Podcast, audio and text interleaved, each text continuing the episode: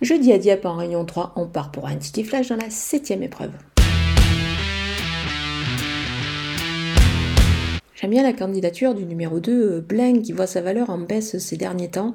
Alors certes, il reste sur des échecs, c'est logique, mais je pense qu'il devrait pouvoir refaire surface ici euh, dans ce lot qui me semble euh, logiquement dans ses cordes. Il est associé à un jockey qui le connaît bien et expérimenté, donc on va, on va logiquement le jouer au jeu simple gagnant placé.